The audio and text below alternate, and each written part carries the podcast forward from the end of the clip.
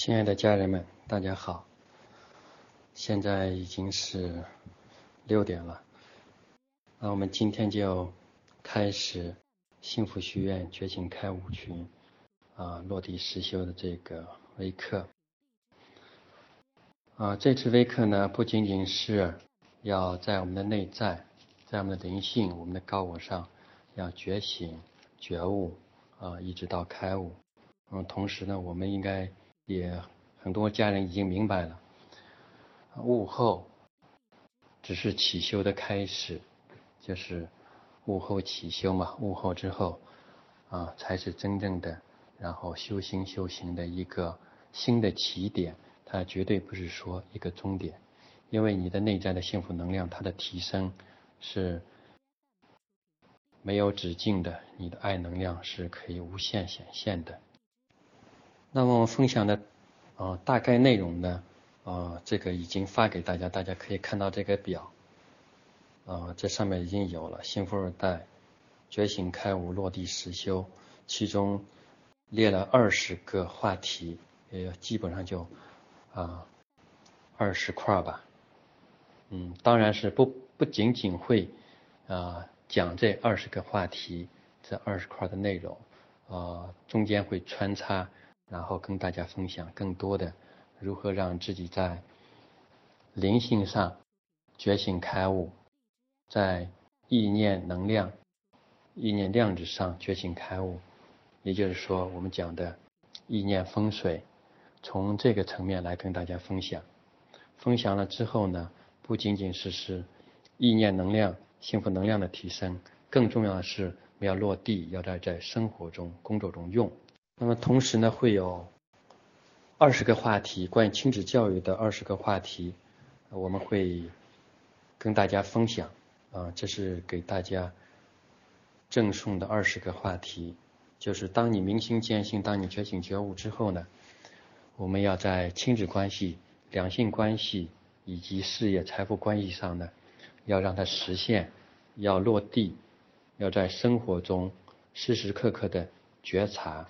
觉醒，而不是仅仅是在理论上、知识上，然后懂了很多知识，懂了很多理论，然后回到生活中呢，然后我们就不知所措，然后不知道该怎么办，然后又重新迷茫了。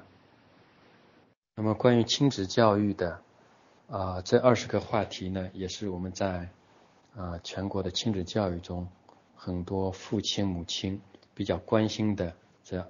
话题里边挑出了二十个话题，应该是很多父母关心的问题。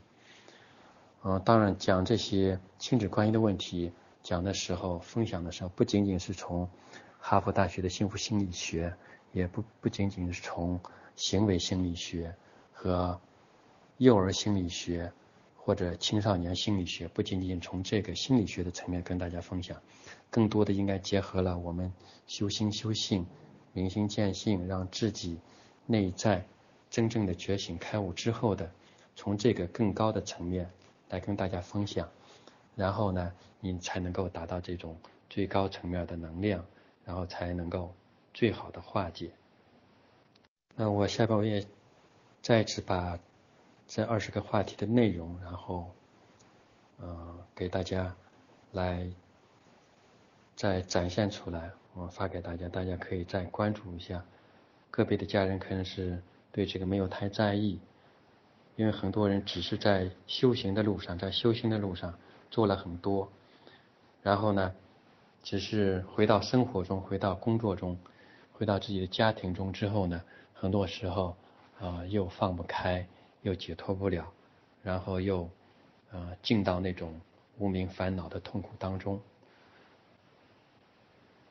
呃，下面我把这个图再次给大家啊公布一下，大家看看。然后呢，这二十个话题已经录音，已经录音完成了。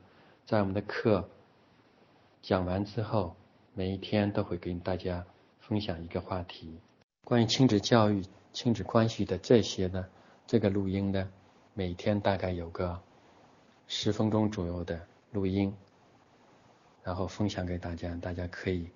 对照，然后参考，来让自己的亲子关系把自己的子女教育和自己的家庭关系这块处理得更好，然后让我们不仅仅不仅仅是在这个修行上修出出世的心，同时我们要以出世的心来入世生活、入世工作、入世来跟自己身边的亲人、有缘人来亲密的来往接触，让自己快乐开心，让自己的内在幸福能量生发，让它显现。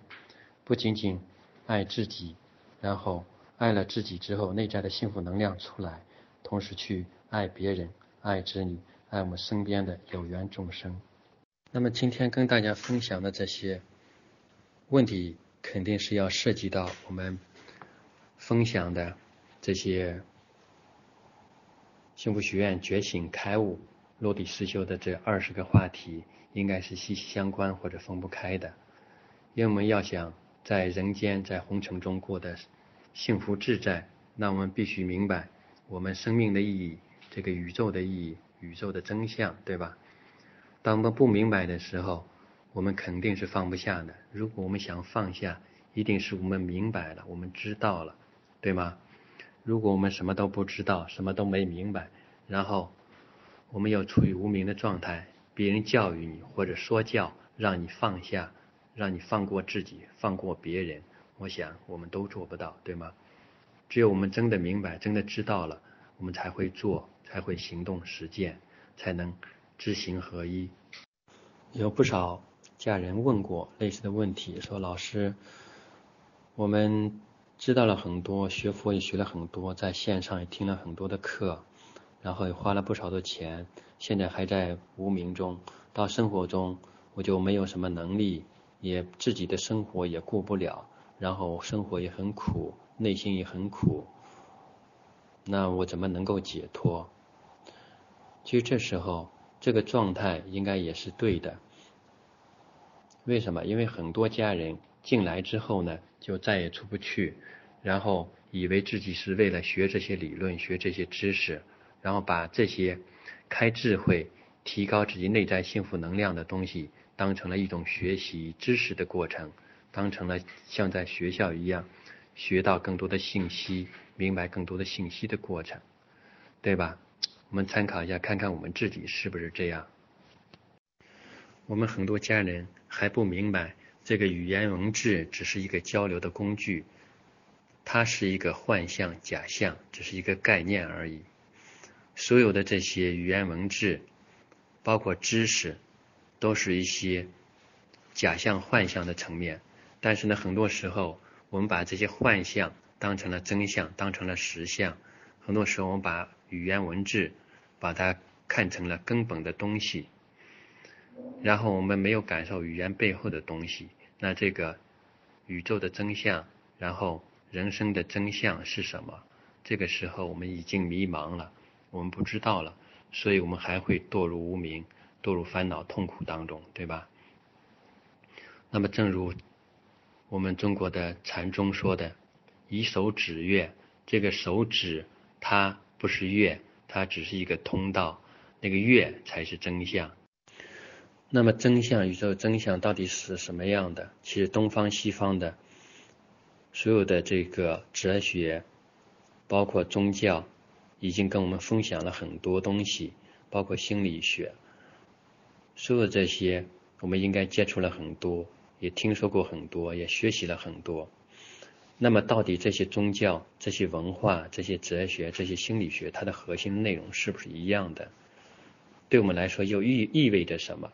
我们能从中间，然后吸收到哪些能量，让我们改变我们的现实生活，让我们在我们的红尘生活中过得更自在、更解脱，然后我们更逍遥？这是我我们要的，对吗？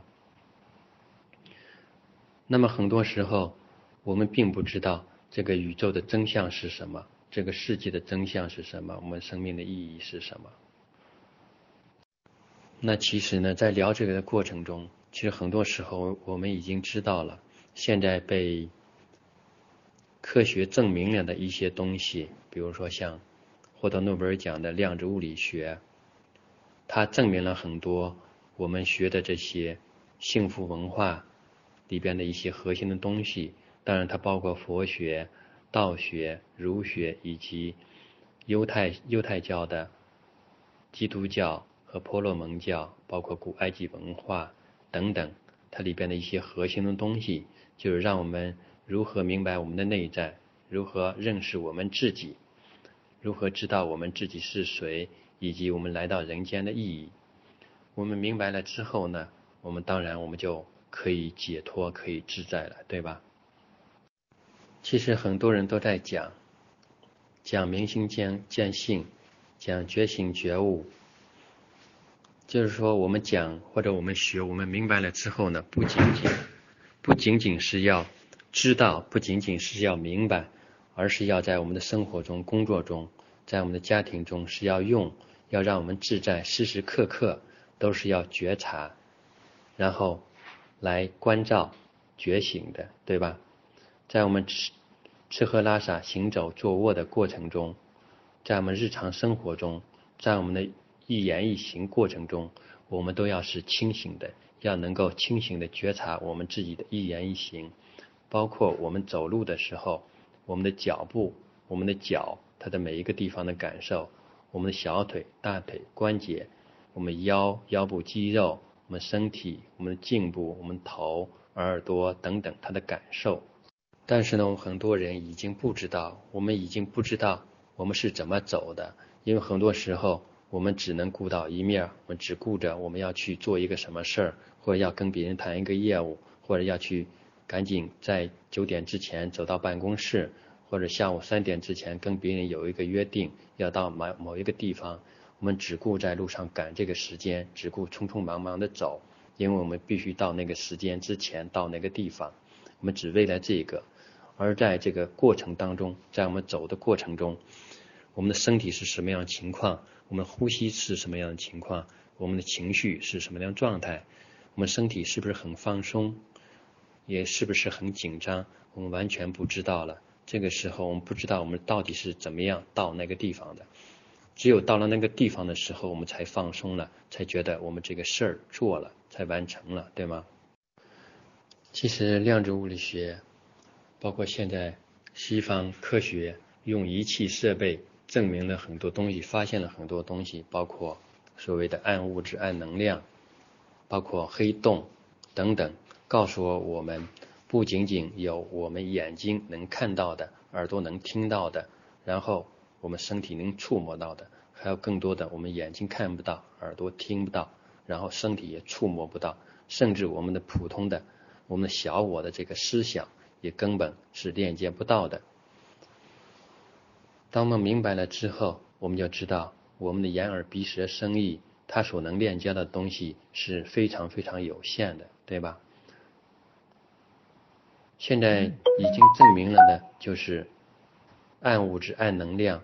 它占了整个宇宙的百分之九十六，那么我们能看到的、能摸到的，只占了实际的百分之，就是说，我们的能看到的这些有形的这些物质世界，只占了整个宇宙的百分之四或者百分之五，那么还有百分之七十三、百分之二十三这个暗能量、暗物质，它们存在，但是呢，目前我们又不知道到不知道它到底是什么。它到底具有多大的能量？我们只知道它能量无比，能量强大。我们以为它们都不存在，但是现在的科技、现在的设备都已经证明了这些东西的存在。它们长什么样？它们跟时间有关系吗？跟空间有关系吗？又是一个什么样的关系？我们逐渐的明白了更多，最后我们会发现，原来这些东西都证明了老祖先讲的。空性也好，或者道性也好，或者无时间、无空间也好，都是对的。那么这些东西到底证明了什么？我们到底怎么样分享这些东西呢？我还是想跟大家从意念量子或者叫意念风水这个层面来跟大家分享，让大家知道有更多的东西存在，让大家明白很多东西。我明白了之后，我们为的是让我们今生。让我们当下更自在、更幸福，所以我们都知道要活在当下，但是我们不知道如何活在当下，当下又是什么东西，对吧？那么我们从意念风水、意念量子这个层面跟大家分享的，就是不仅仅是让大家能明白这些东西，然后让我们有感受，更重要的是希望大家以后不仅自己明白，而且自己能自在的生活，同时也能够跟别人分享、跟别人讲，可以做法布施。当我们这个群里所有的家人都能够跟别人做法布施。让别人觉醒觉悟，让别人更自在的时候，其实那个时候也是我们能量提升更快、我们更自在的时候。其实，在我们分享幸福、分享自在、分享觉醒觉悟这个文化的过程中，分享这种能量的过程中，我们考虑一下是谁能量提升最快，是谁受益最大，是谁显现更多，是谁的爱的能量。或者谁的频率、谁的能量更高呢？嗯，当然，这群里的很多家人已经看过霍金斯的这个能量图，或者叫能量表。我们大家也可以再一次看看这个霍金斯的能量图、能量表，看看它的具体内容。那七百以上是什么概念？从意念量、意念风水来讲。就是对我们来说，我们要过得自在，其实只用做两件事儿。第一个就是转念，转变我们的意念体系；第二就是提念，提升我们的意念能量、意念的层级或者我们意念的频率。那么怎么做？那我们就逐渐的跟大家来分享，让大家明白更多道家的、佛家的，或者说东方西方的，包括犹太人的、犹太教的和。西方的其他的一些高能量的核心的，让我们觉醒觉悟，让我们不再有那么多烦恼痛苦，不再有那么多怨恨指责等等那些负面情绪，不让我们贪嗔痴慢疑，或者说让我们脱离这些，让我们更自在，好吗？那么其实意念量子呢，它的初级层面就是我们大家讲的表意念。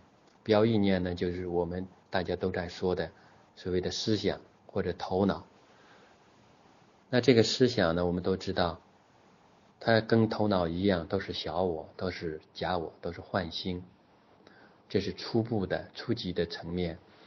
当然，我们知道假我、小我，它的能量是很低的，是它把我们拉入了然后低能量的层面，让我们无名，让我们有更多的烦恼，让我们升起烦恼心。让我们过得不自在，对吧？那么还有更高层面的，那就是潜意念体系。潜意念体系跟心理学上说的潜意念接近，但是心理学上说的潜意念包括不了这个潜意念体系，因为我们知道潜意念体系决定了人生。潜意念体系就是这些意念体系的冰山的一角。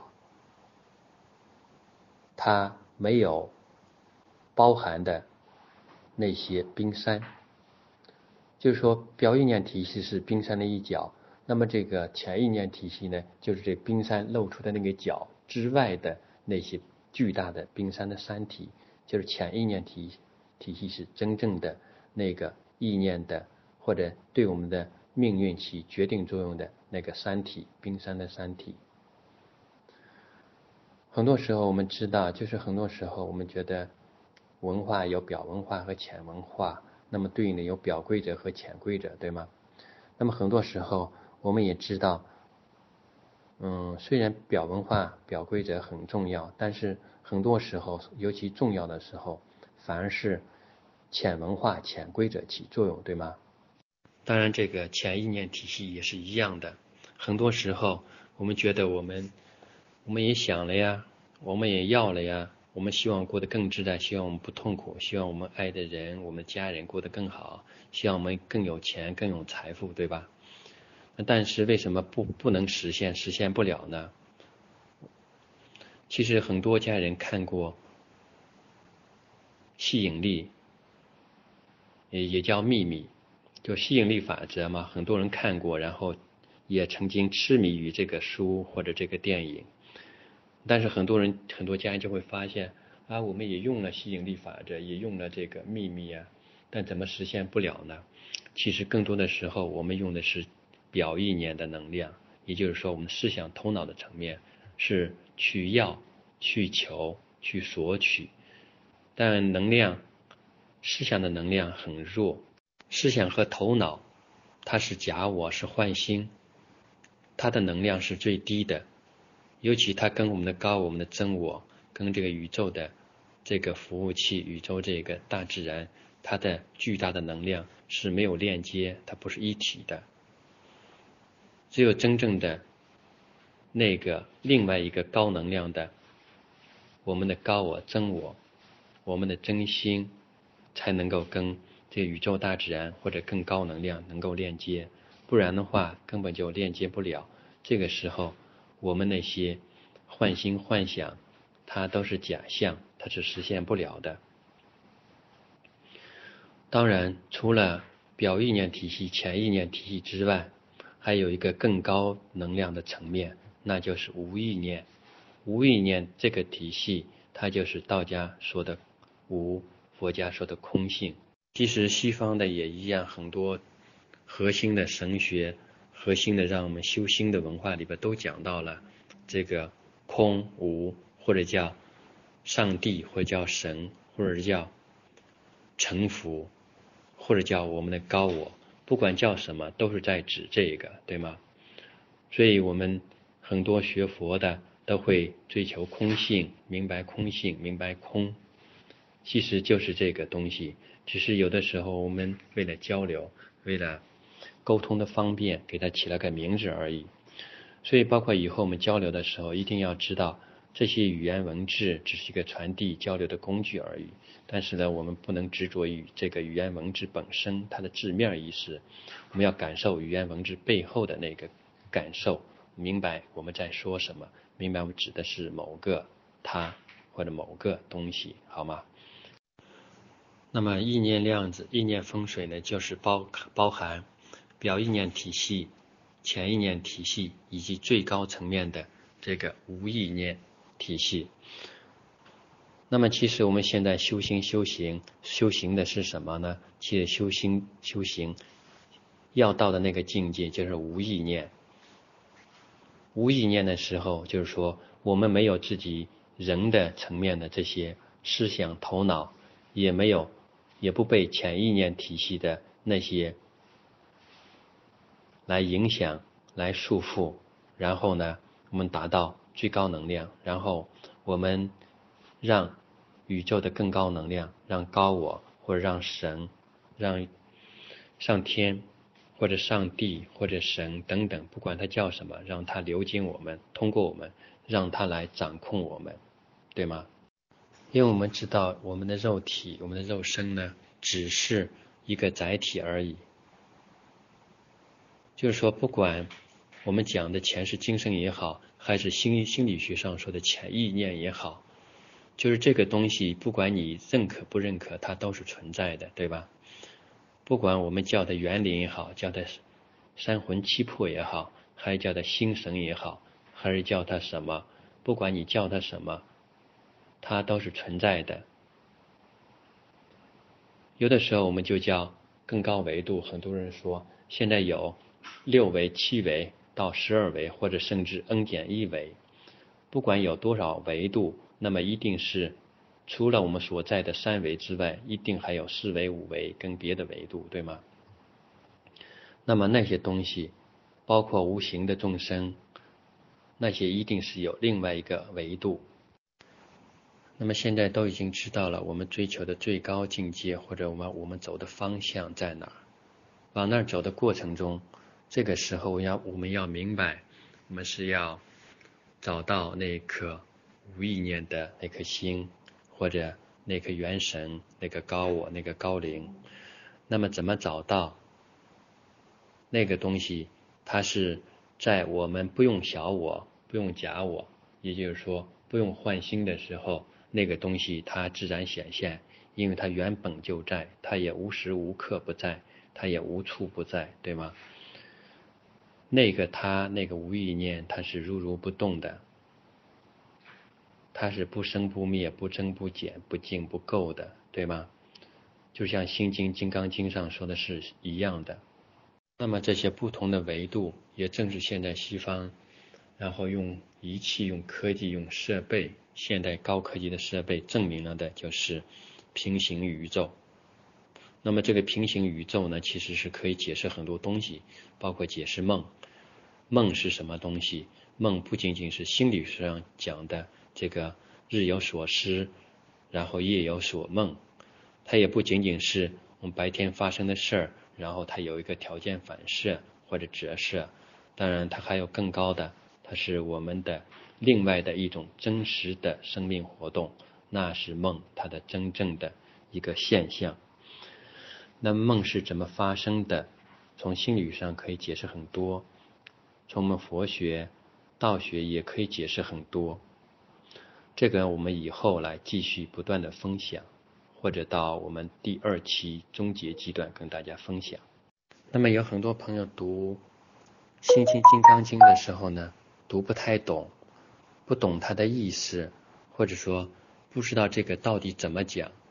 其实，嗯，当我们接触了更多的这种修心的文化之后，你包括犹太教或者包括我们中国的，嗯，道道家的文化。里边很多东西，然后我们就可以知道更多。当然，包括嗯，我们一些家人应该已经读过这个《清净经》，还有道家的其他的，比如说龙门心法等等。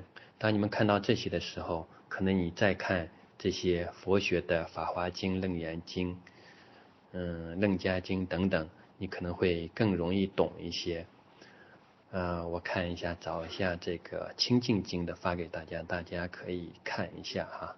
这个《清净经》呢，可能跟佛学相比的话，可能说的更直接、更简洁明了。我希望我们的家人呢，能好好看一下、读一下。嗯，应该也是有一部分家人已经接触过这个东西了，接触这个，明白了这个之后，可能跟读其他经的时候。啊，跟佛经相某些相比的话，你可能觉得啊更简洁明了，你会明白啊原来是这样，你你会发现啊这个东西原来是这么简单。其实最终所有的东西都是为了找到我们的心，找到我们的那个自己。其实很多时候东方西方的哲学。它的层面当然很高，它超越了物理、数学，对吧？一直到哲学。当然呢，大家都觉得哲学是生活、是文化它的核心、它的总结、它的经典中的经典。但是你会发现，哲学还解决不了很多东西，还有更多的东西它解释解决不了。那么这个东西是什么？我们不管叫它神学也好，叫它玄学也好。就是在我们东方，在我们中国，它有很多宝贵的东西，包括《易经》《道德经》，包括《山海经》《搜神记》等等，当然也包括我们中国的四部四大名著，它们里边讲了很多东西。但是我们一般人会认为，那就是一个故事，那就是一本小说而已。其实很多修行的人明白，《西游记》它是修行的，那么其实《红楼梦》也是修行的。是让我们更加自在，让我们明白红尘中的这些都是幻象，都是假象，都是梦，对吗？其实所有的这些东西都是为了让我们修心，明白我们内在的那那个如如不动的心。这个心呢，它有一种能量，叫什么？就说我们很多人，尤其热恋中的人，包括父子。母子母女之间，他会有一种心心相印或者心灵感应，对吗？或者有的时候我们说，啊，你的心意我领了，我你的心意我收到了，对吗？这个心意是什么？其实它就是心的意念。意念呢，它本身也可以作为一种本体，同时这个意念本身也有能量，也有能力，它能知能觉，然后无时不在，无处不在。然后无所不能，对吗？所以这个时候就产生了更多的。这个时候我们就明白，有更多的东西存在，更高能量的存在。那个东西是什么？其实我们已经明白了，对吗？就是现在佛学、道学，包括犹太教、嗯，基督教、天主教等等，他们在说的一些更高能量的东西，那个无形的、那个无相的那个东西是什么？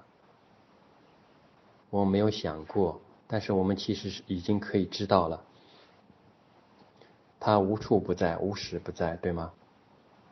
而且它速度又非常之快，瞬间就到达了，对吗？就是一念到天堂，一念又到了地狱。然后你明白了之后，你这一刻在地狱，下一刻你就直接到了天堂，对吧？包括量子物理学曾经讲了几个问题，之前跟大家分享的时候分享过，在这里呢再跟我们。这个群里高能量的家人来分享一下，就它说明了什么？就说明了意念，说明了意念的几个特征。第一个呢，量子物理学在说，有一种东西，就是两个星系不同星系之间的两个量子，它发生相同的动作，然后相同方方向的这种动作。它在一瞬间就发生了，是同时发生的。那么通过这个，我们就知道这个速度是非常非常之快的，因为不同星系之间，它可能经过了几光年，然后才能到达，也就是说它的距离是几光年，对吗？那么这两个不同星系之间的量子，它瞬间同时发生相同方向、相同的运动，那么这就说明了。有一个东西，它这个东西它的速度是非常快的，在瞬间就同时发生了。不然的话，你要经过几年之后，就是以光速的速度，经过几年之后才能到达，才能发生这种动作，那岂不是太遥远了？速度太慢了嘛，对吧？那么这个时候我们就知道，某个东西它比光光速还要快，对吗？它瞬间就发生，即使有几光年的距离，它也瞬间就发生了，就到达了，对吗？当然，在现实生活中，我们也感应过，比如说你现在回忆一下你刚上小学的时候那个情景，或者你在在学校的时候的某一个时刻，你跟一个你心仪的同学，男同学或者女同学，或者你暗恋或你喜欢的一个对象，他的状态。或者他的样子，你现在想一想，是不是一动念，立马那个情景、那个图画就出现在你眼前，出现了在你的脑海，对吗？是不是直接就穿越时间空间，到达到了当年，到了你上学那个年代，对吗？而且说说不定你想起来，你立马就微笑了，然后你的面容、你的身体就产生了各种反应，对吗？然后。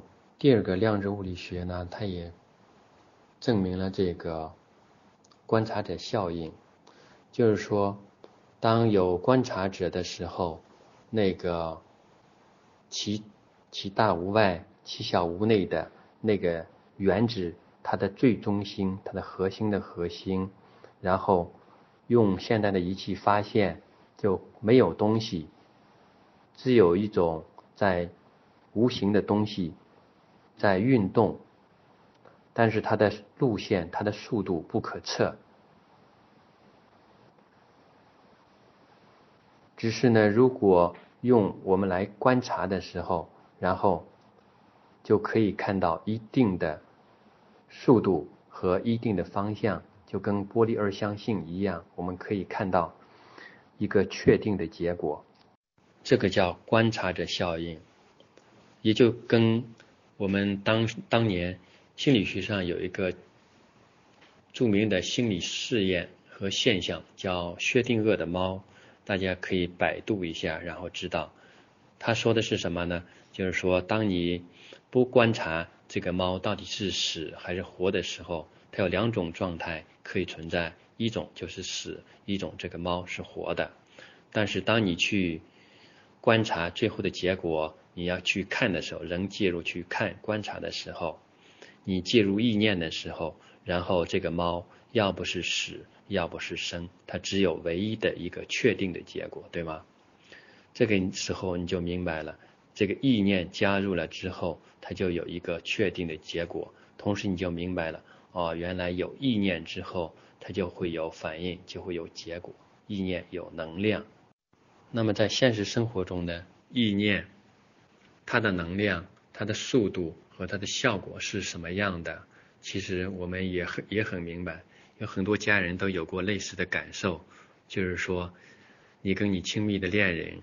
或者亲密的家人想通话的时候，想打电话的时候，正想着，然后滴滴，对方就把电话打过来了，就拨过来了，或者你就收到他的信息了，对吗？有很多类似的情况，或者就是一个孩子在外边发生了什么特别的事情的时候，当妈妈的或者当爸爸的，尤其当妈妈的会能感应到、感受到一种特别的感觉，或者感觉心里不舒服。或者感觉心疼，或者头等等身体的某些部位产生特别的反应，让你明白一定有一些事情发生了，对吗？这个东西是通过什么传播，通过什么传导的呢？其实大家应该已经明白了啊。当然还有另外一个话题，到时候我们随后再跟大家分享意念啊。其实很多时候，包括我们心理学，包括道学。用一些法术和用一些中医的道道理，用一些中医的方法，包括用心理学的方法解决问题的时候，其实用的也是这种意念的能量，对吗？很多时候，你用心理学的方法，其实也就是用你的意念，然后引起对方的意念的变化，或者你助缘对方的意念产生变化，或者朝某个方向。然后来运行运转，那么这个时候你就起到了作用，意念就起到了作用，然后心理学和疗愈起到了这些治疗作用。当然，我们跟别人、跟众生交流，通过什么交流呢？是吧？我们应该想一想，考虑一下哈。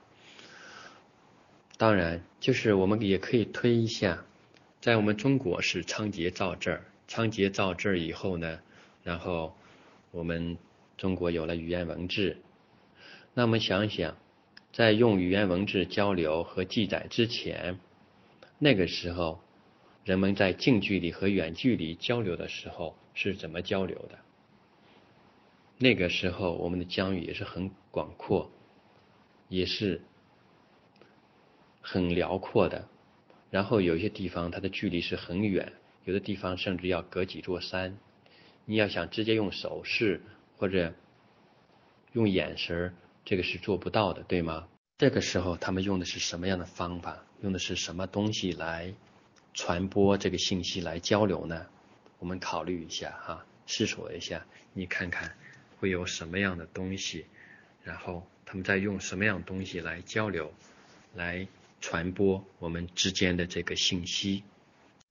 到这个时候，我们应该已经明白了一些东西，已经明白了这个意念它的速度之快，意念的能量之强，以及意念它作为一种根本的一种核心的一种最高能量的一个交流传播这个工具，同时它也是一种存在，它不仅是这种存在，而且它是这种存在它发出的能量。也是它能量的显现，对吗？那么，当我们明白这些的时候，我们就可以继续下一步来分享更多的东西，对吗？那比如说，我们就就开始来明白我们为什么苦，我们我们为什么烦恼，对吧？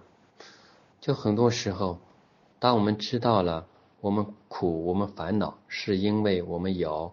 小我，我们有思想，然后有这些头脑，这也就是说我们说的表意念体系，在生活中，我们从呱呱坠地，成为一个孩子出生到这个世上，或者再退一步说，我们在妈妈的肚子里的时候，还没有出生的时候，那个时候我们已经开始接收、接受，呃，人间的、家庭的、社会上给我们的很多声音，对吗？很多震动和很多信息和能量，对吗？我们现在很多家长、很多父母已经开始用胎教，在怀孕期间给这些宝宝跟这些胎儿进行胎教了，因为很多家长不愿让子女，呃。落后到起跑线上，对吗？其实这个时候，我们已经开始给这些孩子灌输我们的意念体系，也就是我们所知道的这些知识。那么，什么是知识？知识其实不就是一些历史、一些信息、一些回忆、一些记忆组成的吗？对吗？也正是这些知识，让我们可以回忆过去，可以展望未来。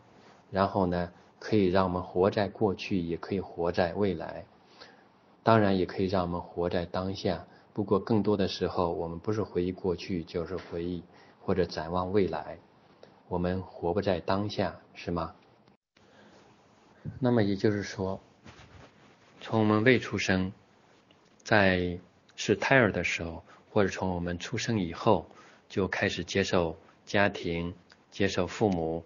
接受这个社会的种种思想、种种知识的这种影响和塑造、培养，对吗？这个时候，我们就开始知道我们是男孩还是女孩。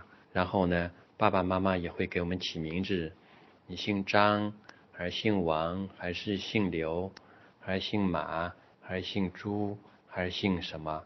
然后呢，你叫什么名字？然后。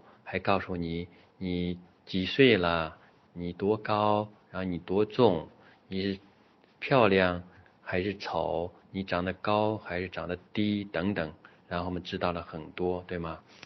同时，然后我们这些父母就会开始跟我们讲，然后你的爸爸叫什么，你的妈妈叫什么。然后，同时为了你的安全，还会告诉你，你要记住爸爸的名字、妈妈的名字，要记住我们家在哪儿住，然后在什么什么省、什么什么市、什么什么什么路，然后门牌多少，甚至爸爸妈妈还会教你要记住家里的电话、爸爸的手机号、妈妈的手机号，还要记住爸爸叫什么、妈妈叫什么、爷爷奶奶叫什么等等，对吗？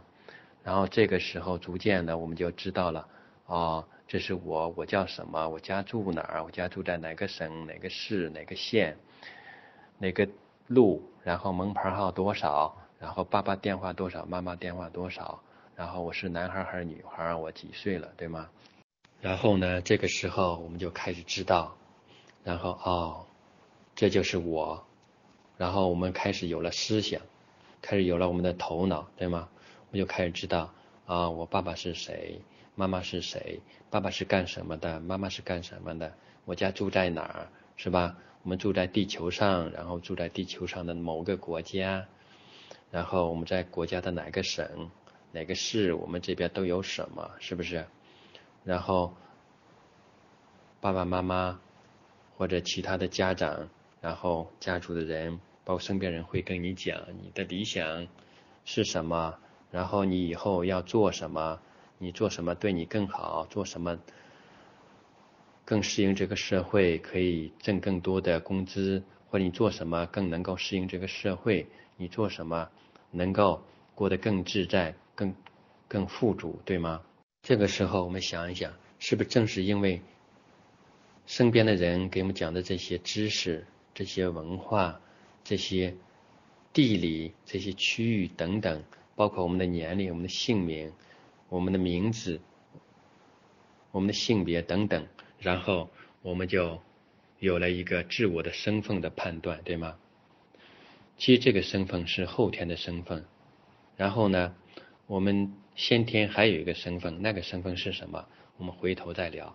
那么后天的这个身份呢，就让我们认为我是谁谁，我叫什么，我性别什么高。我的身高是什么？然后职业是什么？然后我想要的对象是什么？我是要娶一个什么样的人做爱人，或者我要嫁给一个什么样的人做爱人，对吗？这时候是不是就形成了我们的假我，我们的小小我？然后呢，我们就有了这种幻象，对吗？之所以说幻象，是因为我们原本在我们进入人间之前，在来到人间之前，我们有一个高我，有一个能知能觉，然后灵知灵觉，有灵性的，然后高能量的，无所不能的。一个高我、真我、原灵，对吗？那个是谁？是吧？就是说，我们禅中有一句话叫“嗯，未生之前谁是我，或者出生之后我是谁”，对吗？然后我们就知道，就是虽然有的人信有灵魂，有的人不信啊，不管信不信，一定是有一个灵性的东西存在，不仅仅是这个肉体，对吗？那么这个时候我们就知道了，现在我们就开始认识我是谁，谁是我，然后我们要认识自己，我们要知道我们是被什么样的意念体系所束缚、所控制，然后所限制。同时呢，我们认识到或者学到了很多知识、很多信息，你应该怎么样穿着打扮，应该怎么样健身。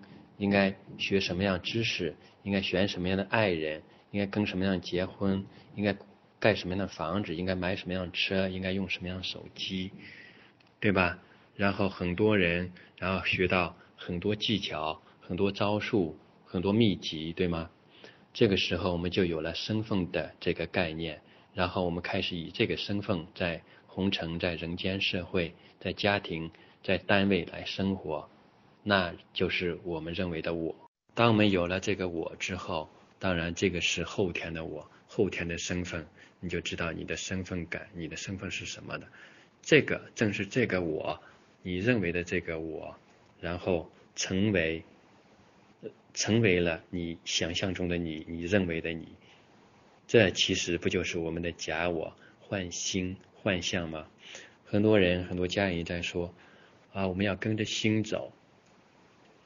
嗯，不要让别人然后影响我们正常的生活，或者影响我们的幸福、我们的幸福、我们的快乐，对吗？但是，当你不知道你这些都是你的假我、你的幻心的时候，你怎么能够跟着心走？很多时候，其实我们分不清真心换心的时候，我们是跟着假心走了。所以我们很多人就说：“我跟着心走了，为什么还这么痛苦，还这么烦恼？”说到这里，其实我们很多人已经知道什么是真我，什么是高我了嘛，对吗？就是说，当我们一直在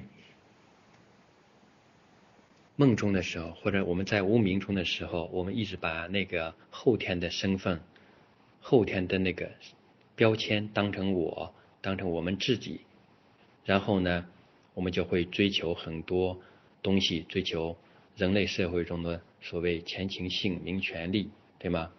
然后我们就产生了贪嗔痴慢疑，对不对？然后我们在很多时候会因为我们的这些身份感、这些意念体系，然后呢就产生了各种条件反射，然后有了各种喜怒哀乐愁、指责、痛苦等等各种情绪，对吗？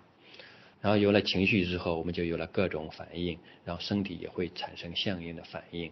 当然，显现出来在我们身体上也会有各种头疼、胳膊疼，然后内脏疼，然后腿疼、脚疼等等，是吗？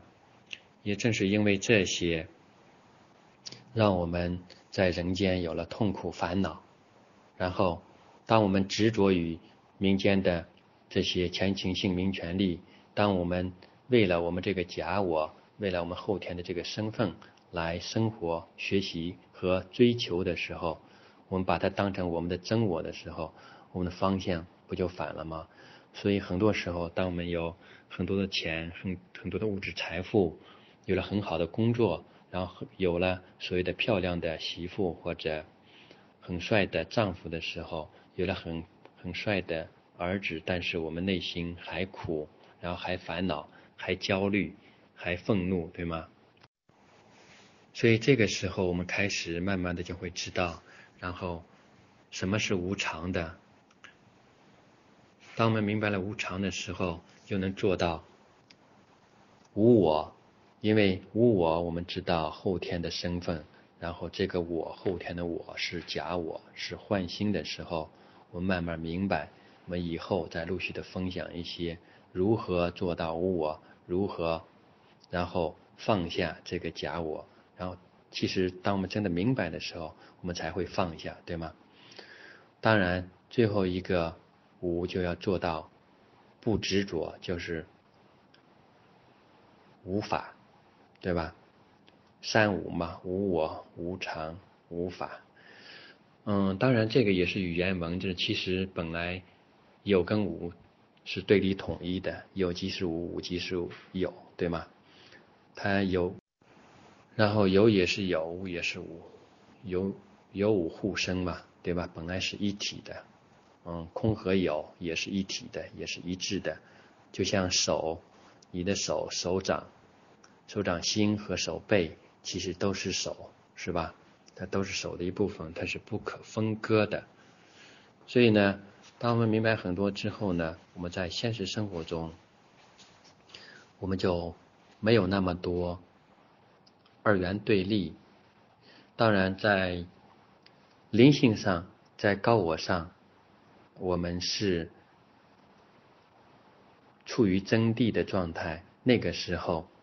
然后是没有区别，没有分别，然后没有这些根本的二元对立。但是在现实生活中，在生存生活的层面，还有世俗地，一定是要分别、要辨别的。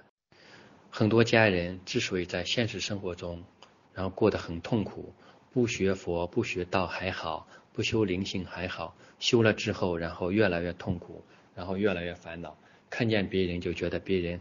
不应该这样，他们不应该指着别人，他不应该指着我，他们不应该埋怨我。然后呢，他们应该这样，应该那样。这个时候呢，他们也知道，或者说他们看到别人有这样的分别心、那样的分别心，有区别判断，他们就痛苦。其实很多家人没有学到这个佛学、道学它的根本，根本是因为。它有世俗地和圣义地的区分，在生存生活的层面，我们一定是要有分别、有分辨的，对吧？比如说红灯你不能走，你不能把绿灯当红灯。比如说你开车的时候，你你在高速公路上走的时候，速度跟你在市区走的速度它不能一样，对吗？如果你没有这个辨别，那就会很危险。然后。即使不危险，那么你也可能会收到罚单，对吗？同时，如果你是男性的话，我相信你上厕所的时候，你一般是去男厕所，而不是去女厕所，对吗？你会分清啊，这个是女厕所，那个是男厕所，对吗？还有你做饭的时候，你会分清啊，这个是菜，然后那个是米，然后这个是辣椒，那个是盐。你放盐的时候，不会把辣椒当成盐，对吗？你也不会把白糖当成盐来放做调料，对吗？所以生存生活的层面一定是有辨别区分的，对吗？那什么时候不分别、不判断、没有二元对立？是说的是在我们的灵性层面，在我们的高我层面，你不要有善恶对错，没有这个区分，没有根本的二元对立，对吗？就是在人间来的时候，很多东西只是存在，它只是现象而已。